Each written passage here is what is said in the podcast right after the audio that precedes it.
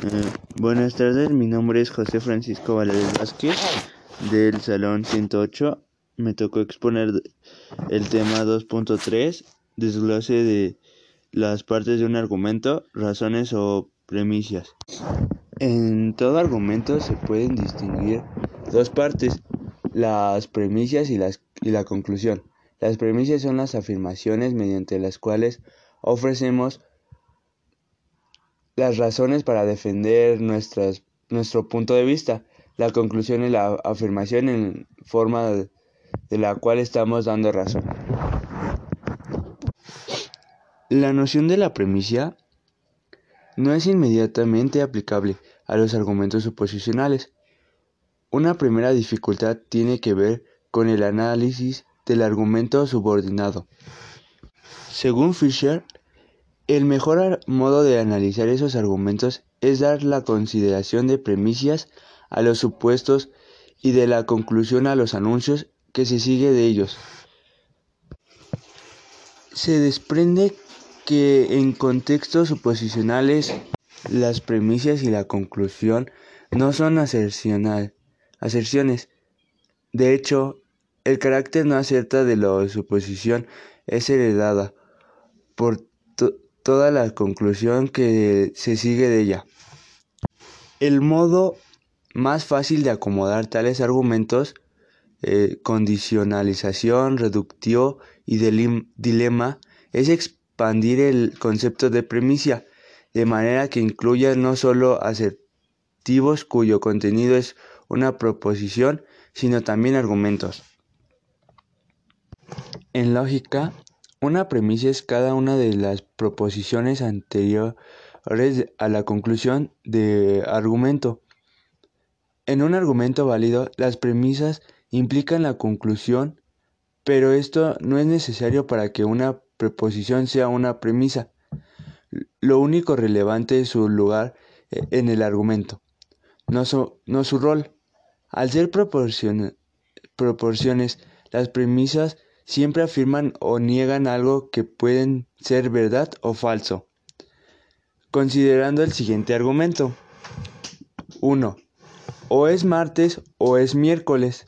2. Si es martes, entonces tengo que ir a trabajar. 3. Si es miércoles, tengo que ir a trabajar. 4.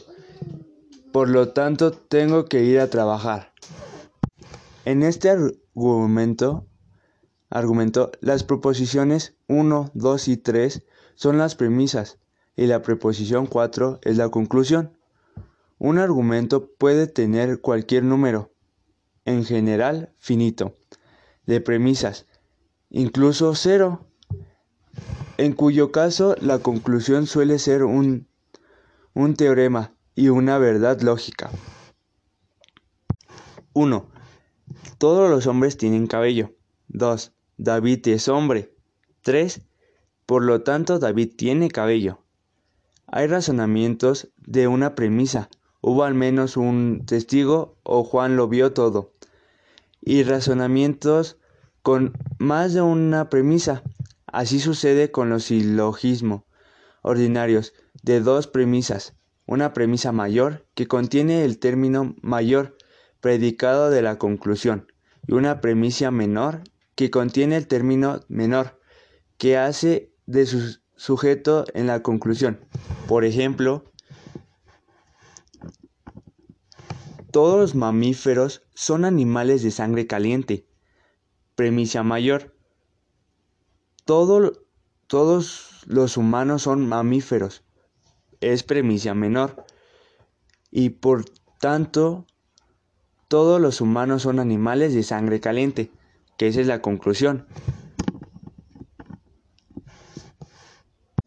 En los razonamientos inductivos, la conclusión se obtiene por generalización a partir de, varios, de varias premisas particulares.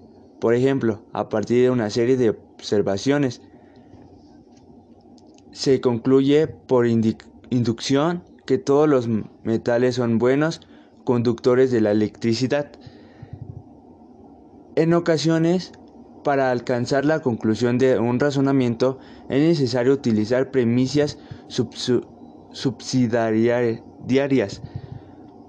subsidiarias. Esto es suponer más información de la que el razonamiento contempla. Por ejemplo, a partir de la contraria de lo que se desea mostrar, si de hecho si de hecho supuesto se deduce un absurdo, entonces se puede afirmar la conclusión sin problemas. La premisa es la que toma en cuenta una decisión y la vuelve a más clara y superficial, así se podría se podrá tomar una decisión adecuada. En conclusión, las premisas son los anuncios que relacionan entre sí, permiten justificar o apoyar una conclusión la tesis o la creencia. En muchas ocasiones las premisas son introducidas por palabras como dado que, ya que, teniendo en cuenta que, se determina que.